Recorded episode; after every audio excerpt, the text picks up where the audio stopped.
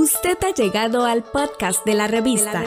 un espacio destinado a la opinión, cargado de información actual y relevante dentro y fuera de nuestras fronteras.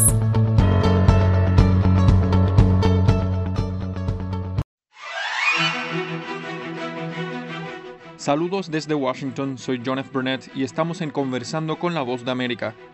El medio independiente Canal 12 de Nicaragua es uno de los que documentó la represión del gobierno de Daniel Ortega a las protestas en 2018.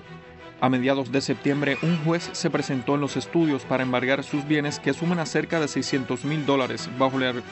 bajo el argumento de deudas fiscales y convirtiéndolos en víctimas de censura del Poder Ejecutivo sandinista. Este tema se analiza en esta entrevista de Tony Belchi con la coordinadora regional del Comité de Protección de Periodistas Natalie Southwick y su perspectiva sobre una censura que, asegura, ya existía en el país. Pues obviamente están enfrentando como una, un intento para por lo menos intimidar al, al, al medio y eso no es como la primera instancia de de esfuerzos por parte del gobierno de Daniel Ortega para buscar silenciar, intimidar a medios independientes y específicamente a Canal 12, que desde 2018, digamos, que ha enfrentado como unos esfuerzos por parte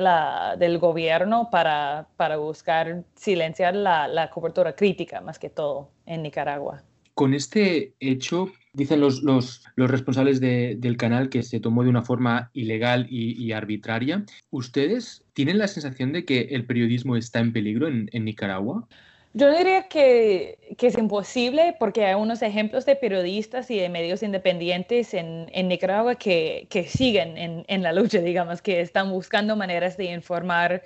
eh, algunos medios digitales nuevos que surgieron en los últimos dos años que hemos visto como realmente una, una expansión de, del mundo de los medios independientes digitales, pero pequeños, obviamente, y han enfrentado algunas dificultades por la resistencia, por los esfuerzos del, del gobierno para buscar controlar la información, controlar la narrativa de una historia bastante larga en, en Nicaragua, pues por lo menos en, en, la última década de del control bastante fuerte, centralizado por parte del gobierno sobre los medios. Em, entonces, es un ambiente muy complicado, es un ambiente difícil para los medios independientes y críticos, pero yo no diría que es imposible porque eso sería como ignorar los esfuerzos muy valientes por parte de muchos medios y muchos periodistas en Nicaragua para seguir informando a la gente allá y a nosotros que están fuera del país también. Aparte de este, de, abril de 2018, los esfuerzos por parte del, del gobierno se convirtieron en más, bueno, la, la represión se hizo más física, digamos, porque ya había como unos años de, como ya dije, como unos intentos de controlar los medios, que mucho, la mayoría de los medios en el país pertenecían o a familiares de la familia Ortega Morillo o a personas efectivamente aliadas con esa familia. Entonces ya hubo un control centralizado bastante fuerte sobre los mismos medios en el país. Sin embargo, a partir de abril de ese año, hubo un esfuerzo por parte de hasta algunos medios ya, digamos, como medio controlados y también algunos medios independientes y periodistas individuales independientes para cubrir los hechos en el país de una manera más independiente, más crítica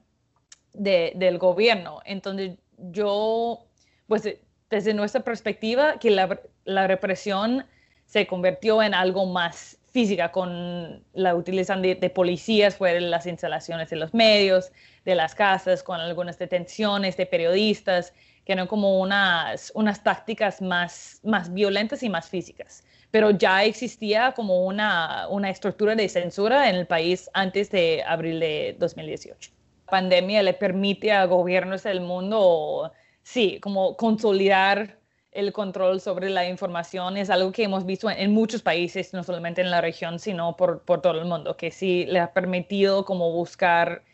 encerrar el espacio informativo, como pasar toda la información por una agencia gubernamental.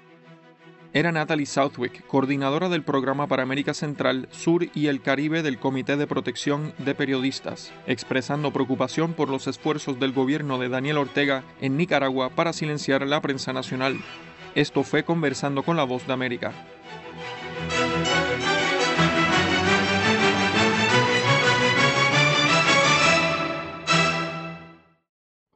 Estamos en Facebook, Twitter, Instagram y LinkedIn como La Revista. La Revista.